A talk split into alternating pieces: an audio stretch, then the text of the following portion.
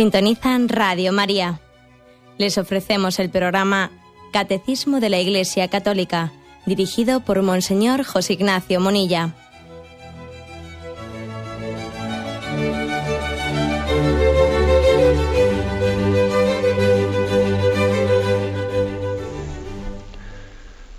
Un cordial saludo a todos los oyentes de Radio María. Un día más, con la gracia del Señor, proseguimos el comentario del Catecismo de nuestra Madre la Iglesia. Y estamos dando los primeros pasos eh, de la cuarta parte del Catecismo sobre el tema de la oración.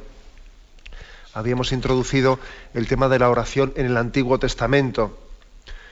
Y en el programa anterior habíamos hablado de cómo la creación, los primeros capítulos del Génesis, nos hablan de que la creación es fuente de oración. Y damos un paso más. Un paso más porque dice el catecismo que la oración se revela sobre todo a partir de nuestro padre Abraham. En Abraham comenzamos a tener un maestro de oración. Eh, se, nos, se, nos, explica tal cosa a partir del punto 2570, donde dice, cuando Dios llamó, perdón, cuando Dios lo llama, Abraham se pone en camino como se lo había dicho el Señor. Génesis 12.4 todo su corazón se somete a la palabra y obedece. La obediencia del corazón a Dios que llama es esencial a la oración. Las palabras tienen un valor relativo. Por eso la oración de Abraham se expresa primeramente con hechos. Hombre de silencio. En cada etapa construye un altar al Señor. Solo más tarde aparece su primera oración con palabras una queja velada recordando a Dios sus promesas que no parecen cumplirse. De este modo surge desde el principio uno de los aspectos de la tensión dramática de la oración, la prueba de la fe en Dios que es fiel. Bueno, mm, por lo tanto, el catecismo comienza a abordar la oración desde el modelo que tenemos en Abraham, diciéndonos, vamos a ver, eh, la oración es obediencia es obediencia, es búsqueda de la voluntad de Dios, sometimiento a la voluntad de Dios, obediencia gozosa de la voluntad de Dios. Esta sería como una definición, ¿eh? pues, eh, escueta, pero totalmente completa de qué es la oración. Es una obediencia, un sometimiento, un abrazar gozosamente la voluntad de Dios. En realidad con esto ya lo hemos dicho todo, ya podríamos dar por finalizado el programa. ¿eh? Pero vamos, pero vamos a, profundizar más en ello. Pero, está dicho todo, ¿eh? Está dicho todo en esto, que es la oración. Nosotros a veces nos pensamos que la oración es, eh, no sé, buscarme yo lo mío, buscar lo mío. ¿eh? No nos damos cuenta que lo esencial de la oración es la búsqueda de la voluntad de Dios.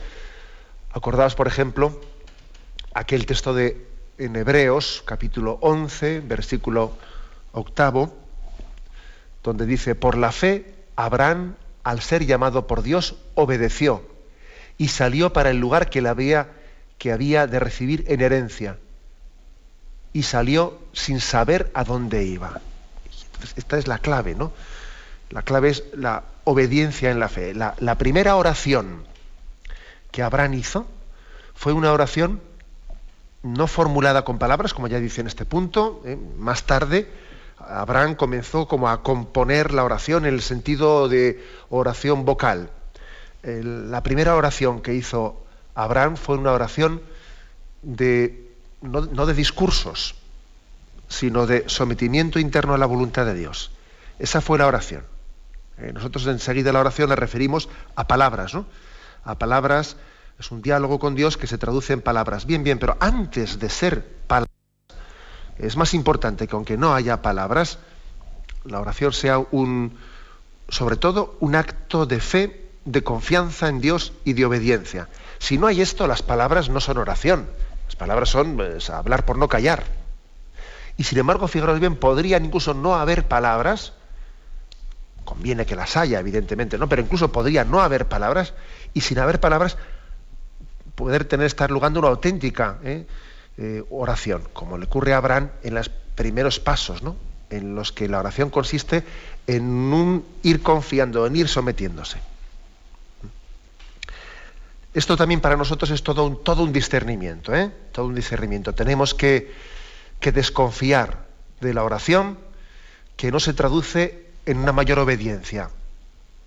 Tenemos que desconfiar de ella. ¿eh? A veces se recurre a la espiritualidad para en ella tener una cierta excusa que me, que me libere, ¿eh? que me dispense de la obediencia. Pues mire usted, eso es contradictorio. Recurrir, recurrir a la oración, a la espiritualidad para así yo sentirme dispensado de la obediencia es contradictorio. ¿eh? En alguna ocasión creo que dije aquí en la antena, que luego a uno le hizo por ahí mucha gracia, pero bueno, ¿eh? pues que, a veces pues a un obispo le da un poco de miedo que alguien le venga diciendo, eh, mire usted, es que eh, he llevado esto, lo que usted me pidió, pues eh, no sé, igual le pidió a un sacerdote, a una persona le pidió un servicio, o, que asumiese un cargo pastoral, un servicio pastoral, una parroquia, o lo que sea, ¿no? Mire usted, señor obispo, lo, he pensado mucho, lo, he llevado, lo he llevado a la oración, y cuando el obispo escucha eso dice, uy, mal asunto. Este me empieza diciendo que lo ha llevado a la oración, vas a ver cómo me dice que no lo, que no lo acepta que, no quiere asumir ese, ese, puesto, ese servicio. Y bueno, y casi siempre no suele acertar. ¿Qué quiero decir con esto? Que a veces recurrimos, ¿no? Nos, o sea, manipulamos el, que, llevar las cosas a la oración para no, para no asumir la obediencia.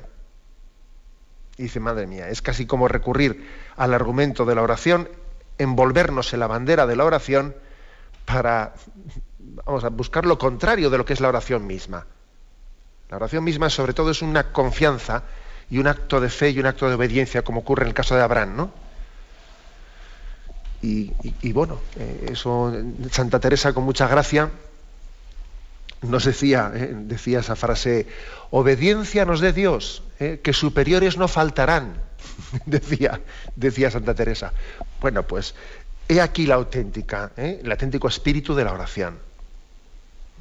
Como aquella religiosa, ¿no? Aquella religiosa que decía, sí, sí, aquí mucha, mucha mística, mucha mística, eh, pero aquí a la hora de coger la escoba siempre somos las, mismas, a la hora de coger la escoba y ponernos a barrer. ¿eh? Es decir, mm, desconfiemos de la oración eh, que se desliga del acto de la obediencia y del rendimiento de la voluntad. Desconfiemos de eso. Pues porque, bueno, porque es una visión de la oración más de búsqueda de uno mismo que otra cosa. Eh, una técnica para que uno se busque una paz interior, una etcétera. Vamos a ver, ¿no? La, oración es búsqueda de Dios, búsqueda de su voluntad. La oración entendida equivocadamente es antropocéntrica. ¿eh? La oración entendida equivocadamente nace en el hombre y termina en el hombre yo me busco a mí mismo, etcétera, ¿no? Y eh, sí, hablo con Dios, pero en el fondo es para buscarme a mí mismo, etcétera, ¿no? La oración auténtica, por el contrario, no es antropocéntrica, ¿no? Es cristocéntrica, o sea, nace de Dios y termina en Dios. Es Dios el que busca al hombre y una vez que nos, que nos encuentra y, que nosotros le abrazamos y nos abrimos a Él, volvemos a buscar a Dios, ¿no? Con lo cual nace, nace en Dios y termina en Dios, pero integra al hombre plenamente, integra al hombre y para que la oración sea libre, ¿no? Y sea gozosamente eh, conjugada con esa voluntad de Dios. Pero claro, eh, tenemos que, por lo tanto, que, quitarnos de la cabeza que la oración es una técnica nuestra en la que yo voy a buscar lo mío, eh, es una búsqueda de mis objetivos, que eso hay que quitarlo, ¿no? De, nuestro concepto.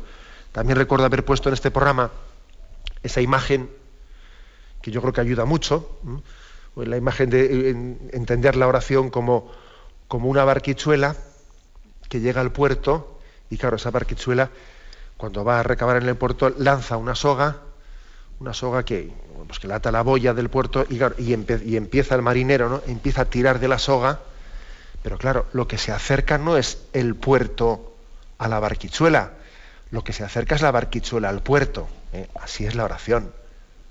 ¿eh? Incluso así es la oración de petición que quizás es la oración que tiene como más riesgo de pensarse que yo busco mi voluntad, porque le pido a Dios lo mío, con lo cual parece que la oración es la búsqueda de lo mío, que no, que tú aunque le pidas a Dios, en realidad no es el puerto el que se acerca a la barquichuela, eres tú, es la barquichuela la que se acerca al puerto. ¿Mm? Eh, esto es básico. Lo contrario es eh, manipular, manipular el mismo concepto de Dios, la persona de Dios, eh, y deformarlo totalmente, hacer una caricatura del Dios que lo es todo para todos, que lo es todo para todos, y que me está, está mm, buscando para que yo le busque y para que se produzca ese encuentro. En resumen, ¿no? aquí lo que dice el catecismo, vamos a ver, la oración es obediencia es obediencia. Es una disposición de la voluntad. A veces esa obediencia pues tiene lugar de una manera muy gozosa. Y otras veces es de una manera dramática, porque es una rendición de la voluntad, ¿no? Pero mm, es la vida misma, así es la vida, ¿no?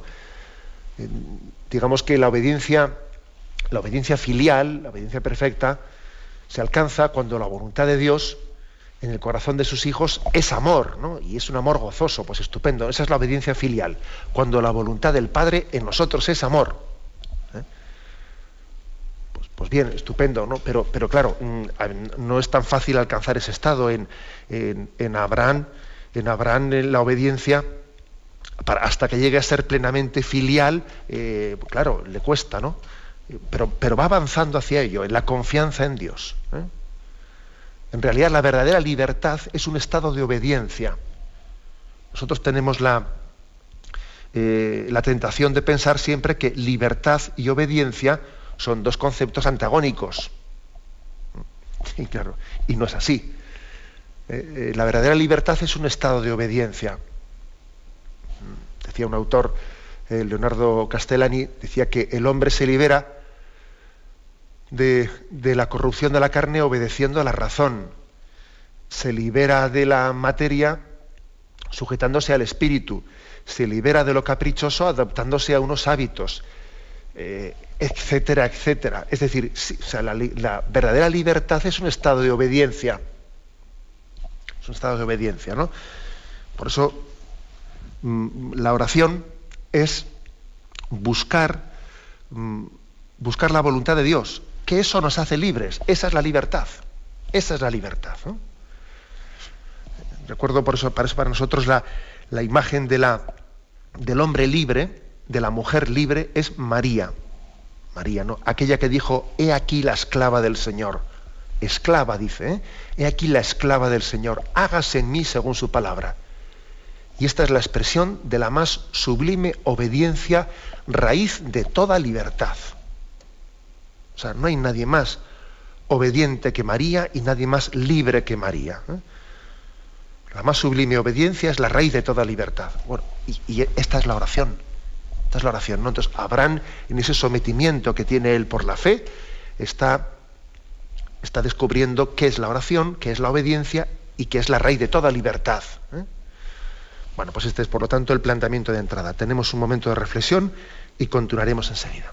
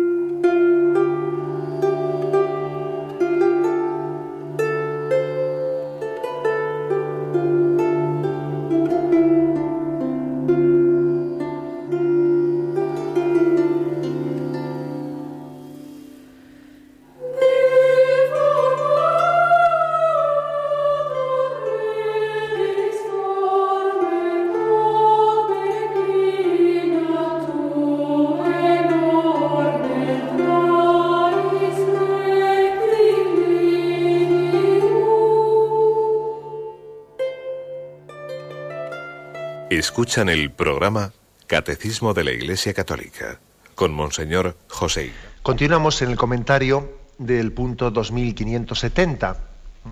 Se pone a Abraham como modelo, modelo de la oración. Decíamos en la intervención anterior que la clave, la esencia de la oración es la búsqueda de la voluntad de Dios. Es el abrazo confiado de su voluntad en nuestra vida. No es tanto decir palabras, y decíamos que Abraham, el primer periodo de, su vida, de su encuentro con Dios, no, consta hasta más tarde que tenga una especie de diálogos largos. No, al principio no dice palabras. Su oración consiste en confiar y en seguir la llamada de Dios en obediencia. Eh, os recuerdo eh, esta, esta, expresión, ¿no? La oración de Abraham, dice aquí el catecismo, se expresa primeramente en hechos hombre de silencio. En cada etapa construye un altar al Señor. Y va construyendo altares y en silencio lo hace. Y va siguiendo la llamada de Dios que le ha dicho que lo deje todo y que vaya, eh, vaya donde Él le muestre. ¿no? Permitidme una reflexión sobre, sobre la importancia y el valor del silencio. ¿eh? Que está muy ligado a la oración, el valor del silencio. Si uno tiene miedo, miedo al silencio, miedo a quedarse a solas con Dios, claro, no, no va a hacer nunca oración hay que perderle miedo al silencio. Se ha difundido mucho, eh, a raíz de las biografías que se han publicado de la Madre Teresa de Calcuta, esa frase suya famosa, el fruto del silencio es la oración. El fruto de la oración es la fe. El fruto de la fe es el amor. El fruto del amor es el servicio. Y el fruto del servicio es la paz una frase mm, pues, impresionante de la Madre Teresa, luego lo voy a repetir, pero que fijaros que nace, eh, o sea, arranca en esa concatenación de, misterio, de, misterios y de realidades, eh, arranca del silencio. El fruto del silencio es la oración. Luego, no hay que tenerle miedo al silencio. Si uno no, no comienza por saber callarse, ¿no? Saber callarse y desde el silencio más tarde, ¿no? Comenzar a orar, eh, posiblemente tiene el riesgo de que la oración que haga sea eh, pues un ir diciendo cosas, pero tapando, tapando interiormente, pues una eh, actitudes de falta de confianza en Dios, actitudes de, de no, de no obediencia a Dios, de no aceptación de su voluntad. Y sí, voy diciendo, diciendo cosas, pero por eso es importante a veces también guardar silencio ponernos delante del Señor, especialmente la adoración eucarística, y uno en silencio se pone ante Él y dice, Señor, en este, en este momento que estoy aquí contigo, no vengo a decirte nada, ¿eh? sino vengo sencillamente a, desde mi silencio, a escucharte, a obedecerte, a buscarte, a buscarte, ¿no? Calla, calla para que Dios hable, ¿eh? calla para que entiendas que estás ante un misterio misterio que, ante el que tienes que, que someterte gozosamente. ¿eh? Por eso repito esta frase ¿eh? de la Madre Teresa. El fruto del silencio es la oración. El fruto de la oración es la fe. El fruto de la fe es el amor. El fruto del amor es el servicio. El fruto del servicio es la paz. ¿eh? Es muy importante que integremos que integremos en nosotros el silencio, en que no le tengamos miedo. Es más, se dice, y yo creo que, digamos, que es una, verdad como un camión, que la verdadera amistad suele llegar cuando el silencio entre dos parece ameno. Cuando dos personas están en silencio, porque ya se han dicho muchas cosas, oye, ya han, agotado todo lo que tenían que decirse, ¿no? Y están los dos en silencio, pero están a gusto y, no, les, no les resulta violento. Violento el silencio es que tienen una verdadera amistad. Si tú estás con una persona con la que no tienes una auténtica amistad, los, silencios entre los dos resultan violentos. A ver quién dice algo, a ver si decimos alguna cosa. Eh, hace buen tiempo, ¿eh? Hace no qué. Son, decimos palabras porque nos violenta el silencio con esa persona, porque no tenemos suficiente confianza de estar con él, estar a gusto, sin más, ¿no? Pero cuando la confianza es plena, eh, el silencio parece ameno parece ameno, no, es violento. Traducid también este principio a la oración. ¿eh? A la oración. entonces no hay que tenerle miedo a estar delante del Señor. Señor, aquí estoy y, la verdad es que no tengo muchas cosas que decirte, pero mi silencio es un silencio de acogimiento de, tu voluntad, de reconocimiento de tu, eh, de tu, presencia en mi vida, etc. ¿eh? Por lo tanto, es importante el silencio, conjugarlo con la obediencia de la oración. ¿eh? Además, bueno, hay otro refrán que dice eso de que cada uno es dueño de sus silencios y esclavo de sus palabras. Bueno, eso también, ese refrán, que cada uno es dueño de sus silencios, esclavo de sus palabras, bueno, pues mm, es un refrán que está más pensado en un contexto fuera de la oración, evidentemente. Pero, pero también si lo traducimos a, mm, a la oración, pues es como diciendo, mira, no, no digas palabras por decir, ¿eh? porque estás diciendo palabras que uno dice, vamos a ver, son sinceras, ¿no?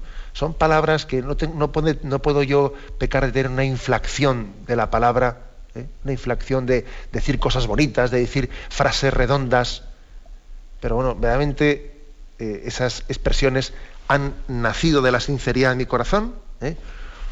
Por eso, ¿no? Por eso tenemos que, siendo, siendo dueño de esos silencios, siendo dueños de esos silencios, al mismo tiempo permitir que en ellos Dios hable, ¿eh? que en ellos Dios hable y que ponga las palabras en nuestro corazón y en nuestros labios que sean expresión de un auténtica acto de obediencia. Bueno, este es el punto de partida. Y termina este punto 2570 diciendo que sí, que más tarde sí. ¿eh? Más tarde ya se ve como Abraham, después de haber tenido una primera etapa de ser el hombre del silencio, cuya oración no es que en hablar con Dios palabras consiste en obedecerle, en, tener una fe de sumisión hacia Dios. Sí, más tarde ya ¿eh? mm, aparece su primera oración con palabras. Y aparece incluso, fijaros bien, en una queja velada, recordándole a Dios sus promesas que no parecen haberse cumplido. Lo, lo afirma el catecismo en Génesis 15, versículos del 2 al 3, que dice así. Después de estos sucesos, el Señor habló a Abraham en una visión y le dijo, no temas, Abraham, yo soy tu escudo y muy grande va a ser tu recompensa. Abraham respondió, mi Dios y Señor, ¿para qué me vas a dar nada si yo sigo sin tener hijos y el heredero de mi hacienda será Eliezer, el damasceno? Y añadió, no me has dado descendencia y mi herencia habrá de ser para uno de mis criados. Pero el Señor le respondió, no ese hombre no será tu heredero, el heredero será tu propio hijo. Es decir, que también Abraham más tarde comienza, ¿eh? comienza a hablar. Y fijaros bien que además su primera, su primera palabra, eh, eh, tal y como la refleja aquí la Biblia, su primera palabra es una palabra de, pues de lamento, de queja, de, o sea que le veneramos a Abraham como el hombre de la obediencia, pero fíjate tú si le costaba esa obediencia. O sea, que tenía ahí una lucha interior que es la lucha de todos nosotros, ¿no? Esa lucha que tiene Abraham entre confiar en Dios y por otra parte decir, pero bueno, pero si es que Dios que me dijo que me iba a bendecir, pues yo no lo veo, yo no lo noto. Eh, pues esto pues, que se traduzca en hechos concretos, ¿no? Que yo lo pueda ver, que lo pueda palpar, ¿no? Y, y Yahvé le dice, Abraham, confía, confía, ¿no? O sea, esa lucha, esa lucha es la lucha de todo hombre. Por eso aquí la Iglesia, el Catecismo nos propone a Abraham como modelo de la oración, que tiene una lucha, eh, una lucha por la obediencia, ¿eh? una lucha por la obediencia. Y él se piensa que, claro, cuando alguien no conoce a Dios, piensa que en la oración lucha con Dios. En realidad está luchando contra sí mismo, ¿no? Es como eh, aquel sueño de, Jacob, que se pasa toda la noche eh, luchando con alguien que no ve, ¿no? Y así nos puede llegar a ocurrir a nosotros en nuestra vida, que estemos luchando, luchando, nos pasemos toda la noche, eh, la noche de la vida, luchando contra la voluntad de Dios. No, si en realidad yo contra, contra el que tengo que luchar es no contra la voluntad de Dios, sino contra mi desconfianza frente a la voluntad de Dios. Nuestro, nuestro enemigo no es la voluntad de Dios, nuestro enemigo es la desconfianza que tenemos frente a la voluntad de Dios. Ese es nuestro enemigo. ¿Mm? Por lo tanto, hacer oración bien, hacer oración no es tener un pulso eh, frente a Dios, sino es tener un pulso frente a la desconfianza. frente a la falta de obediencia, frente a la soberbia. Ese es nuestro enemigo. Ese es nuestro enemigo. Mientras que la tentación, la tentación pues que de, Adán y Eva viene a decir, mira, claro, es que eh, si comes de ese árbol serás como Dios. Es que parece como que tu enemigo, eh, tu competidor, es la voluntad de Dios, ¿no? La voluntad de Dios o la mía. Y, en esos términos se me plantea la lucha, ¿no? El tentador nos hace, eh, nos quiere hacer creer falsamente que es, mira, tienes que, en esta vida para que tú seas feliz, es o los caminos de Dios o los tuyos, ¿no? Y, entonces viene Jesús, viene Jesús a desenmascarar, ¿no? Tal dilema falso, diciendo, no, sí, el auténtico enemigo, enemigo del hombre es nuestra desconfianza, nuestra falta de fe, nuestra falta de abandono en la voluntad de Dios. Ese es el enemigo, ¿no? En realidad con, con quien estamos peleando, pues es contra Satán. ¿eh? contra nuestra propia soberbia, ¿no? Contra nuestra propia soberbia, contra nuestra propia desobediencia. Este es el drama de Abraham. Este es el drama de Abraham. Este es el drama de todo hombre. Y en esa lucha, en esa lucha, en esa búsqueda, esa es la oración. Esa es la oración. ¿eh? La oración no es recitar una, una formulita. ¿eh? No, no, la oración es la lucha interior en el corazón del hombre por obedecer a Dios. ¿eh?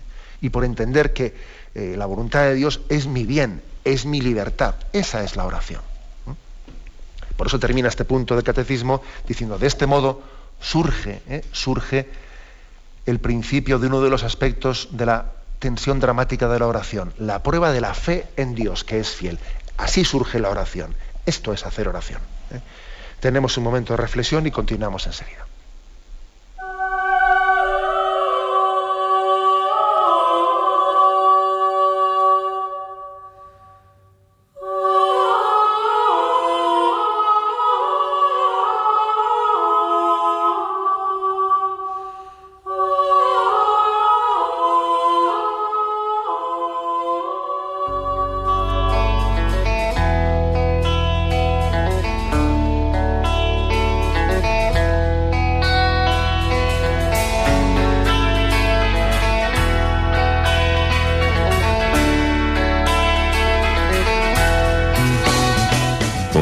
En la comunión de la Iglesia, continuamos trabajando en la extensión de nuestro proyecto evangelizador, Radio María. Sabedores del amor que la Madre ha expresado en su radio, queremos transmitiros nuestra esperanza en la consolidación misionera de nuestra emisora en España, fruto del gran proyecto mundial emprendido hace más de 20 años en Italia.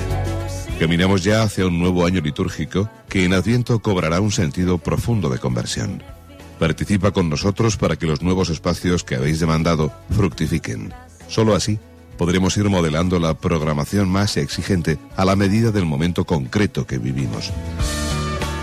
Ingresa tu aportación en cualquier sucursal del Banco Popular o en sus filiales en la cuenta de la Asociación Radio María. También puedes hacerlo por transferencia bancaria, giro postal o cheque a nombre de Asociación Radio María, enviándolo a Radio María, calle Princesa número 68, segundo E, 28008 de Madrid. Radio María, la fuerza de la esperanza.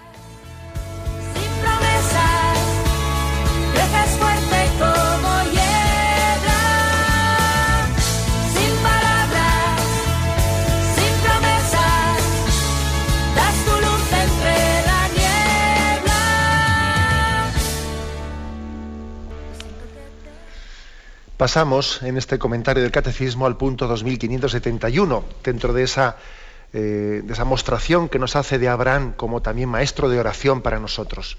Dice así, habiendo creído en Dios, marchando, en su presencia y en alianza con Él, el patriarca está dispuesto a acoger en su tienda al huésped misterioso. Es la admirable hospitalidad de Mambré, preludio a la anunciación del verdadero Hijo de la promesa. Lo dejamos aquí, ¿eh? pero que es otro paso precioso que da el catecismo diciendo, vamos a ver, si una vez que Abraham es el hombre que busca la voluntad de Dios y la busca en silencio, como decía al principio, porque está luchando, ¿no? Luchando por, por confiar en Dios, por someterse plenamente a su voluntad, ¿no? Una vez que él ha creído, ha confiado y marcha, mm, marcha en alianza con él, se produce un misterioso pasaje el de Mambré, el de la encina de Mambré, eh, que es toda una escuela de qué es la oración. Está en Génesis 18.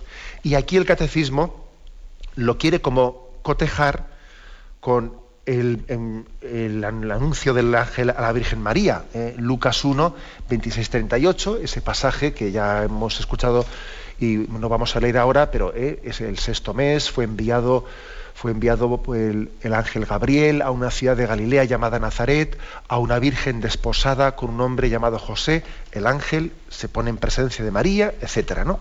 Bueno, pues se quiere cotejar este, este texto, que como digo es la cumbre, ¿eh? es la cumbre de, de la visitación de Dios a nosotros y de la apertura de Dios al hombre, ese Evangelio de la Anunciación es la cumbre del encuentro entre Dios y el hombre.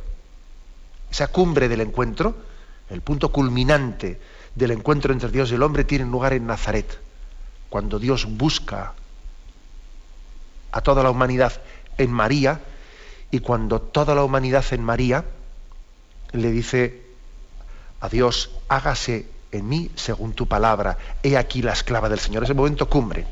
Pues bien, ese momento cumbre está preparado en el admirable pasaje de Mambré, eh, lo vamos a leer, lo tenemos en Génesis 18, la teofanía de Mambré.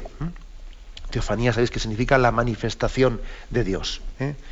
Dice, apretaba el calor y estaba Abraham sentado a la entrada de su tienda cuando se le apareció el Señor en el encinar de Mambré. Al alzar la vista, vio a tres hombres de pie frente a él. Porque, perdón, lo voy, a, hacer algún comentario según lo voy leyendo. ¿eh?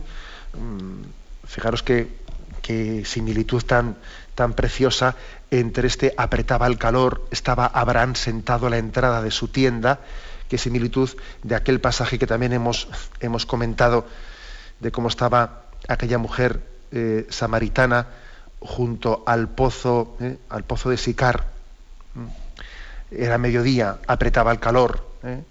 y Jesús había acudido allí porque tenía sed, ¿no? Dice aquí, apretaba el calor y estaba Abraham sentado a la entrada de su tienda cuando se le apareció el Señor en el encinar de Mambré. Al alzar la vista vio a tres hombres de pie frente a él. Esos tres hombres, la tradición eh, de la Iglesia de los Santos Padres, han visto imagen de la Trinidad, es decir, Dios visita a Abraham. Esos tres hombres que visitan Abraham son imagen de la visitación de Dios. Apenas los vio, corrió a su encuentro desde la entrada de la tienda, postrándose en tierra y dijo, Señor mío, será para mí un honor que aceptes la hospitalidad que este siervo tuyo te ofrece, que os traigan un poco de agua para lavar vuestros pies, y luego podréis descansar bajo el árbol ya que me habéis honrado con vuestra visita, permitidme que vaya a buscar algo de comer para que repongáis fuerzas antes de seguir vuestro camino. Ellos respondieron, bien, haz lo que dices. Abraham entró corriendo en la tienda donde estaba Sara y le dijo, rápido, toma tres medidas de la mejor harina, amásalas y prepara unas tortas. Después Abraham fue corriendo a la, a la vacada, tomó un becerro tierno y cebado y se lo dio a su sirviente para que a toda prisa se pusiese a prepararlo. Cuando el becerro ya estuvo a punto, se lo sirvió acompañado de leche y requesón. Mientras comían, Abraham se quedó de pie junto a ellos debajo del árbol. Ellos le preguntaron, ¿Dónde está Sara, tu mujer? Abraham respondió, ahí, en la tienda. Uno de ellos le dijo, el año próximo volveré sin falta a visitarte, y para entonces Sara, tu mujer, habrá tenido un hijo. Mientras tanto, Sara estaba escuchando a la entrada de la tienda a espaldas del que hablaba. Abraham y Sara eran ya ancianos, entrados en años, y Sara no tenía sus periodos menstruales. Por eso Sara no pudo contener la risa al pensar en sus adentros. Ahora que ya estoy seca, voy a tener placer con un marido tan viejo. Pero el Señor dijo a Abraham, ¿cómo es que Sara se ha reído pensando que una mujer tan anciana no puede dar a luz? ¿Acaso hay algo imposible para el Señor? El año que viene, por estas fechas, volveré a visitarte y Sara habrá tenido un hijo. Sara tuvo miedo y lo negó diciendo, yo no me he reído. Pero el Señor le replicó, sí que te has reído. Bueno, este pasaje de la teofanía de Mambré pues quizás pues a nosotros, en la medida que tenemos una gran ignorancia del Antiguo Testamento especialmente, pues, pues, igual nos resulta menos familiar. Pero es un pasaje importantísimo en la historia de la salvación y que ha tenido un gran influjo en la historia de la Iglesia y en los padres de la Iglesia. Porque es, la imagen, se está, se está mm, prefigurando, prefigurando la que será la visita definitiva de Dios. Esa visita que hizo Dios a través del arcángel Gabriel a María en Nazaret.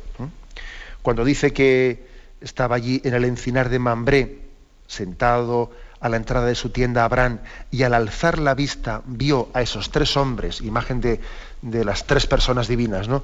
que venían, pues enseguida nos acordamos de el ángel entrando en su presencia, dijo, es decir, el hombre se pone ante la presencia de Dios, igual que María se puso ante la presencia de Dios, entrando en su presencia, también Abraham recibe esta visita consciente de que está poniéndose en presencia de Dios, que Dios viene a visitarle. Y lo que es de destacar, ¿no? especialmente en este, en este pasaje, es la hospitalidad, la acogida a la visita de Dios. Claro, es una hospitalidad mucho más imperfecta esta que la de, que la de María, pero aquí está prefigurada ya. Es una hospitalidad, ¿no?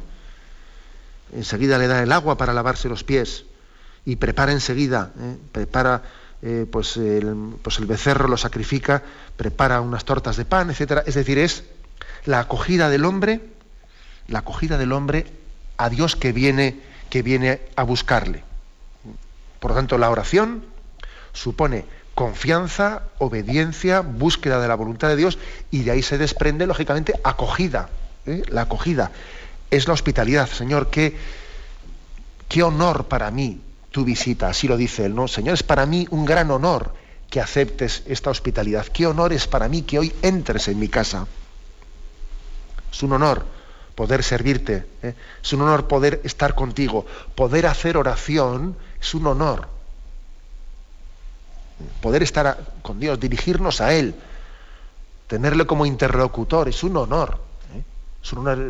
¿eh? Fijaros que cualquiera de nosotros diría, hoy, he hablado con el rey. ¿Así? ¿Has hablado con el rey? ¿Y qué, es la oración? El honor de que el hombre puede estar con Dios tratando en diálogo de amistad. Otra cosa que llama la atención, pues, ¿cuál es el estilo humilde de Dios de presentarse ante nosotros? ¿Eh? Eh, Dios mm, se presenta también ante Abraham y se presenta como mendigo, mendigo de su hospitalidad. ¿eh? Dios toma la imagen del mendigo para dar limosna y él acepta, ¿eh? acepta esa hospitalidad, acepta el agua, acepta el pan, acepta el becerro, siendo así que somos conscientes de que Dios no, no, necesita reponer fuerzas, ¿no? Como dice aquí, necesitas reponer fuerzas antes de ir de camino. Es decir, Dios acepta nuestra, nuestra limosna porque en realidad Él viene, viene a dárnosla, ¿eh? viene a dárnosla. Y especialmente la gran, la gran limosna que Dios es que nos hace fecundos en nuestra vida.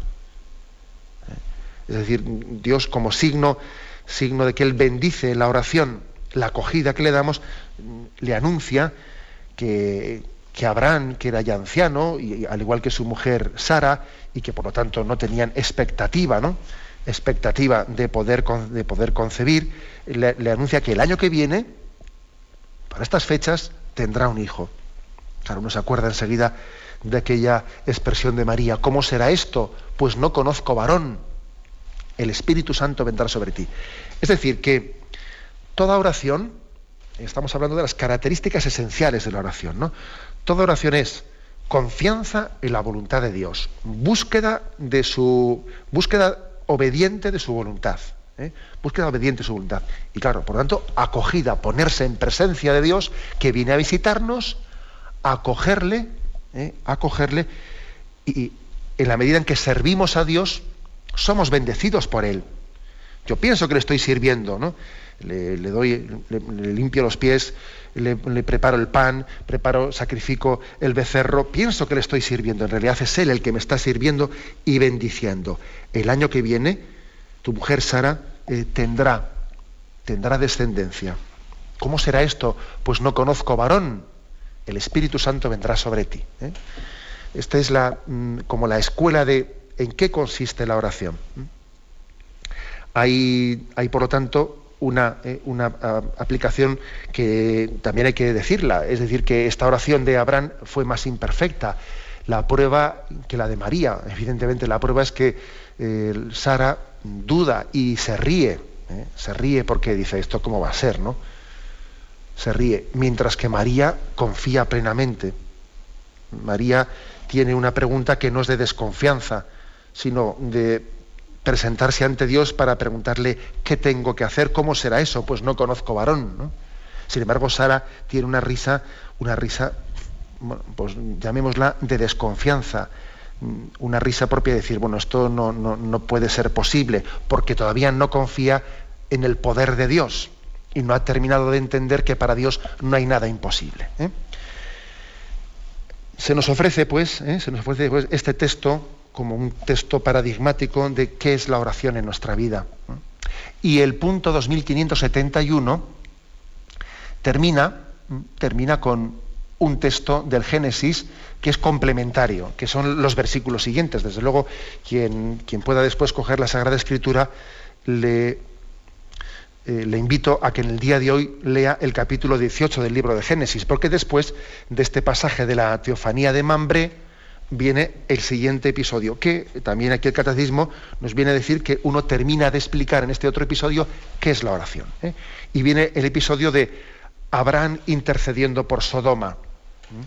Pues, eh, es un momento en el que, eh, como Abraham ha recibido la visita de, esos tres hombres, esos tres hombres misteriosos que son imagen de Dios que le visita, esos hombres le comunican a Abraham le comunican que tienen intención de destruir Sodoma, ¿eh? porque Sodoma y Gomorra son imagen de la humanidad pecadora. Y entonces los visitantes, esos tres visitantes que ha recibido, eh, Abraham, van a encaminarse hacia Sodoma para destruirla. Y entonces tiene lugar pues, una conversación entre Abraham y ellos que también es auténtica escuela de oración.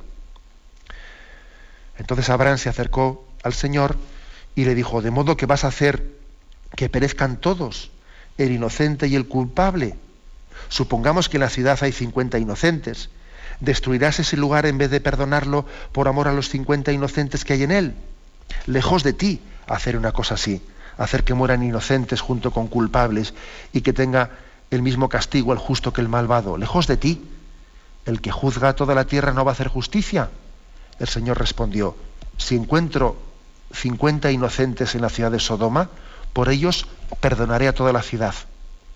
Replicó Abraham, ya sé que es un atrevimiento hablar así a mi Señor, pero yo soy el, yo, yo que solo soy polvo y ceniza, pero tal vez falten cinco inocentes para completar los cincuenta. ¿Destruirás toda la ciudad si faltan esos cinco? El Señor respondió, no la destruiré si encuentro allí a cuarenta y cinco inocentes. Abraham volvió a insistir, supongamos que solo se encuentran 40. El Señor respondió, no lo haré en atención a esos 40. Pero Abraham volvió a suplicar, que mi Señor no se enfade si insisto. Supongamos que quizás no sean más que 30. El Señor respondió, no lo haré si encuentro a 30 inocentes. Abraham insistió, una vez más me tomo el atrevimiento de dirigirme a mi Señor. Supongamos que se encuentren 20. El Señor respondió, por consideración a esos 20, no la destruiré. Todavía insistió Abraham, que mi Señor no se enfade, si insisto por última vez. ¿Y si solo son, y si no son más que diez los hombres inocentes? El Señor respondió, en atención a los diez, no la destruiré. Cuando acabo de hablar con Abraham, el Señor se marchó y Abraham regresó a su tienda. ¿Mm? ¿Por qué pone aquí el catecismo este pasaje como lección de la oración? ¿Eh? porque si antes se ha puesto, el pasaje de la teofanía de Mambré para enseñarnos que la oración auténtica es eh, acoger, acogerle a Dios en hospitalidad ¿eh? en nuestra vida y dejar que Él con su visita nos bendiga, ahora da un paso más, ¿no? Y dice, mira, la oración, la oración también es sentirnos asociados por Dios, Dios nos introduce, Dios nos asocia en el misterio de la salvación y quiere que nosotros también seamos como corresponsables con la salvación del mundo. Y esta especie de regateo, ¿eh? de regateo que hay entre Abraham y aquellos misteriosos visitantes ¿no? que él había tenido, este regateo de decir, ¿y si encontramos a 50 justos? ¿Y si son 45? ¿Y si son 40? ¿Y si son 30? ¿Y si son 20? ¿Y si son 10? ¿no? Ese ir negociando, en el fondo es, eh, es lo que Dios quiere hacer con nosotros. Dios quiere que nosotros seamos también eh, corredentores con Él, que seamos corredentores con Él, que también nosotros luchemos por la salvación de nuestros hermanos. Lógicamente aquí hay un género literario, ¿no? Porque parece que Dios se está dejando vencer en generosidad por Abraham. No, no. O sea, evidentemente Dios quiere derramar su misericordia y para poder derramarla quiere que nosotros la busquemos. Y por, y por 50, y por 40, y por 10. Y nosotros diríamos, y por uno, y si ese uno es Jesucristo, el único justo, y en virtud de él Dios nos da la gracia de la salvación de toda la humanidad. Y si ese uno soy yo, y si el Señor me pide que yo también me entregue en una vida santa por la salvación de mis hermanos, Señor, te entrego mi vida por la salvación de mis hermanos. Te entrego mi vida. ¿eh? Acepta mi ofrenda. ¿Eh? Ten misericordia de, mis propios pecados y los de toda la humanidad. ¿no? Hay aquí, por lo tanto, esto es oración. ¿eh?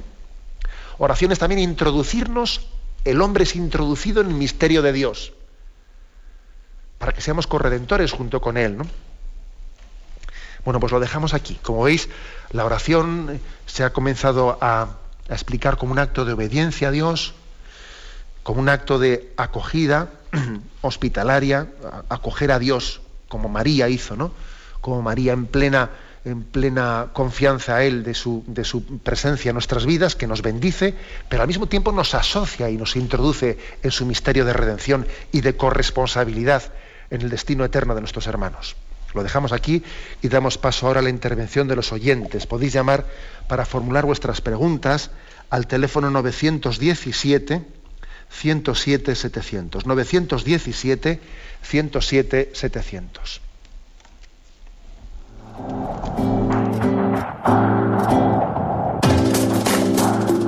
Estos voluntarios que dan su tiempo generosamente en el día a día. Un cordial saludo a todos los oyentes de Radio María. Un día más, con la gracia del Señor, proseguimos el comentario del Catecismo de nuestra Madre la Iglesia.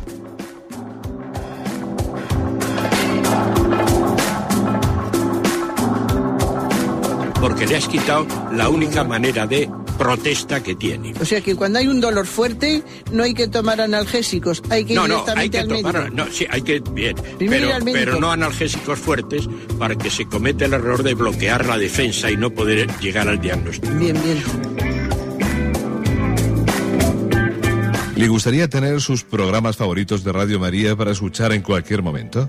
Llame y pídanos el programa que más le interesa en cualquiera de sus emisiones. Recogeremos su petición y sus datos completos para hacer el envío. Solo necesita un lector de CD o DVD que admita el formato de compresión MP3. Llame al 917-107-700 y atenderemos su petición encantados. Tome nota.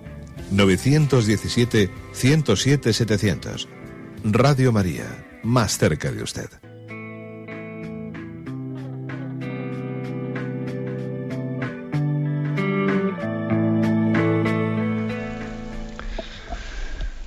Sí, buenos días, ¿con quién hablamos?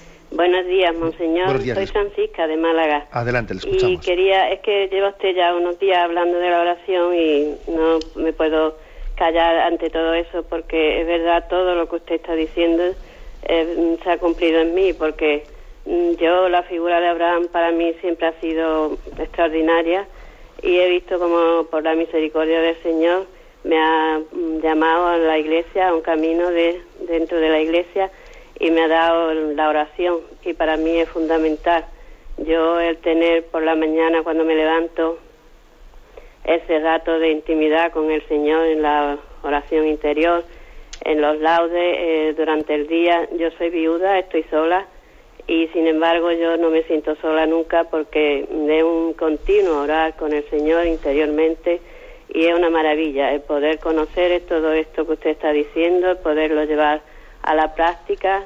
no sé, yo le agradezco muchísimo al Señor que me haya elegido para todo esto y también yo soy estéril y entonces la figura de Sara, yo la verdad no he tenido hijos porque mm, el Señor no lo ha querido, pero también dice el Señor mm, será la estéril será madre de muchos hijos. A mí me ha puesto en una mm, catequesis de, de niños y también estoy ayudando a una comunidad joven y yo me siento como madre un poco de poder transmitirle la fe a esa a esos jóvenes y a esos niños. Y nada más, era para decirle que Dios le bendiga por todo el bien que está haciendo Radio María. Muchas gracias. Pues le agradecemos su testimonio, porque claro, cuando uno habla, ¿eh? cuando uno predica pues desde pues una doctrina, bueno, pues se, escucha, se le escucha con respeto, pero bueno, pero cuando uno predica desde una vida y desde una experiencia interior, pues entonces, claro, esa, predicación arrastra, ¿no?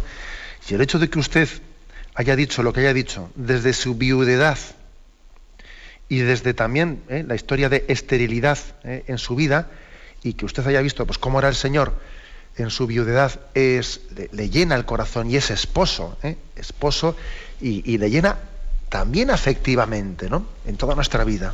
No, sintiéndose sola nunca, porque estando el Señor, ¿cómo va a estar sola? Y al mismo tiempo el Señor ha colmado ha colmado eh, de una fecundidad de maternidad en su vida eh, hacia los demás, hacia la iglesia, eh, sabiendo que nadie deja de ser hijo suyo y tiene usted también una especie de corresponsabilidad de maternidad. Uno dice, pues bueno, pues en ese testimonio está dicho todo. Bendito sea Dios, ¿no? Que, que, lo que la Iglesia predica no es una teoría, es una verdad, es una experiencia, ¿no? Y usted en su experiencia de viudedad, de soledad, ¿no? Plenamente colmada por la presencia de Dios, y en su experiencia de esterilidad plenamente colmada también, ¿no? Con el don espiritual, pues nos lo ha dicho todo. ¿eh? Y sin embargo, pues mire, pues a veces cuando no, se ha descubierto a Dios, qué fácil hubiese sido que si una persona viuda pues hubiese estado buscando eh, compensaciones afectivas por aquí y por allá. Qué fácil hubiese sido que la historia de su vida, pues una alguien eh, pues estéril hubiese caído en tentaciones, pues mire, pues si no tengo un hijo me lo fabrico o, no sé qué, en vez de entender, hacer también una lectura creyente, ¿eh? una lectura creyente de qué me quiere decir Dios con esta esterilidad de la que Él quiere hacerme fecunda en otros aspectos de la existencia. ¿Eh? Le bendecimos a Dios por ello. Adelante, damos paso al siguiente oyente. Buenos días. Eh, buenos días. Buenos días, le escuchamos. buenos días, monseñor. Adelante, le escuchamos.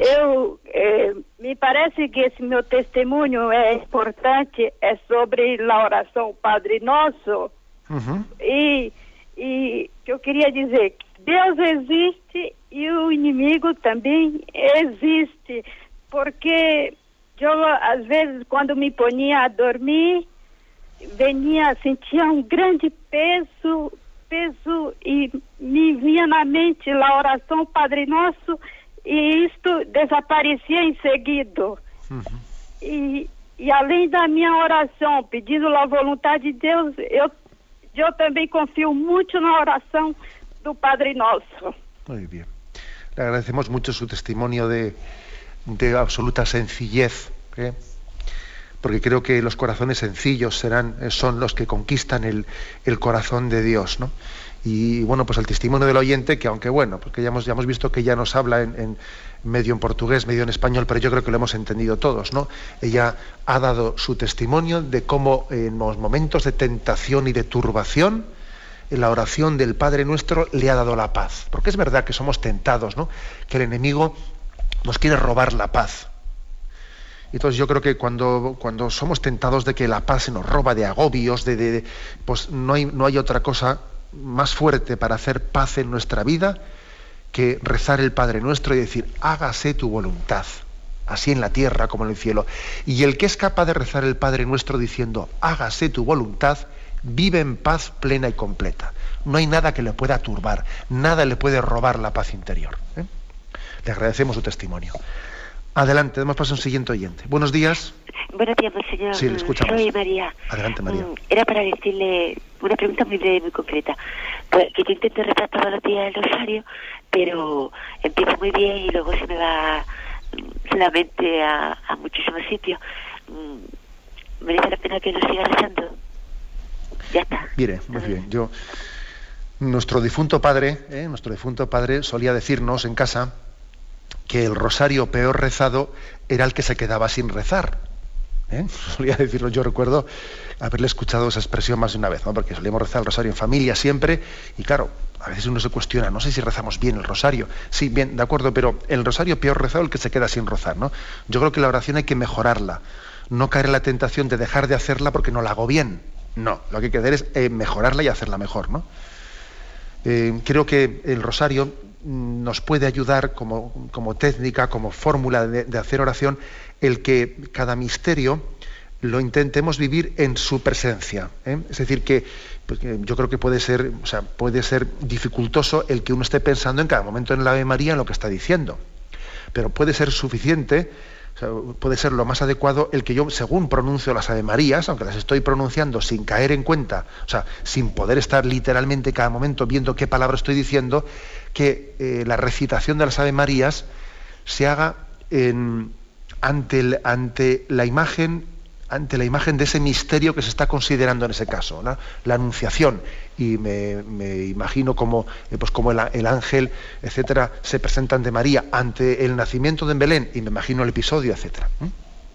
Cuando ponerse en presencia de Dios, imaginándose como el ángel entrando en presencia de María, y en esa presencia de Dios ir recitando las Ave Marías. ¿no? Creo que es mi consejo de cómo, eh, cómo, cómo puede ayudarnos a rezar el rosario en presencia de Dios. Muy brevemente, una última llamada. Buenos días. A ver, buenos días. Sí, le escuchamos. Me parece que tiene usted la radio encendida. Tiene que apagar la radio, si es posible. Ah, vale, vale. Bien. A ver, le escuchamos. Adelante. Mire, padre. Sí. Esto, yo, mm, bueno, leo la Biblia bastante, bastante.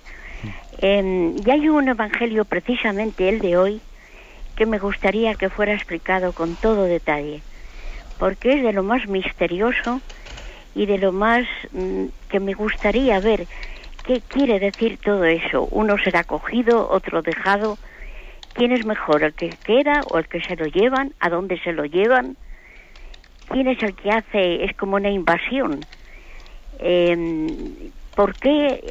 No sé, explicarlo todo bien. Claro, yo comprendo que ahora no es momento ya para, es muy poco, pero una charla completa de ello, de completo, lo más, lo más que se pueda explicar.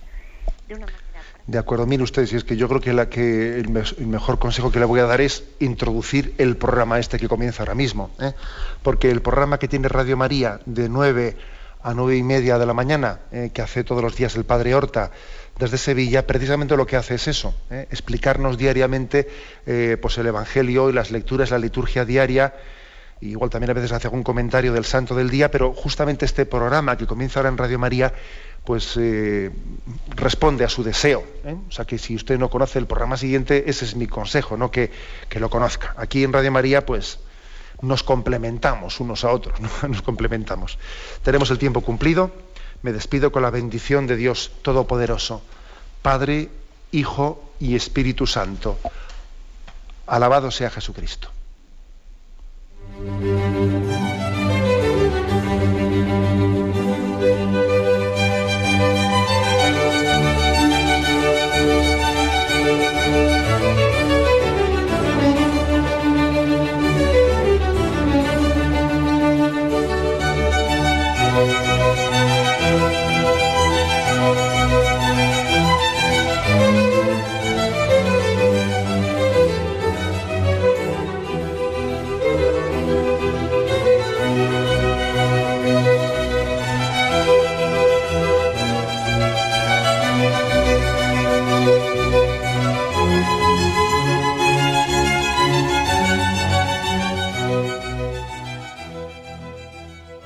Les hemos ofrecido el programa Catecismo de la Iglesia Católica, dirigido por Monseñor José Ignacio Monilla.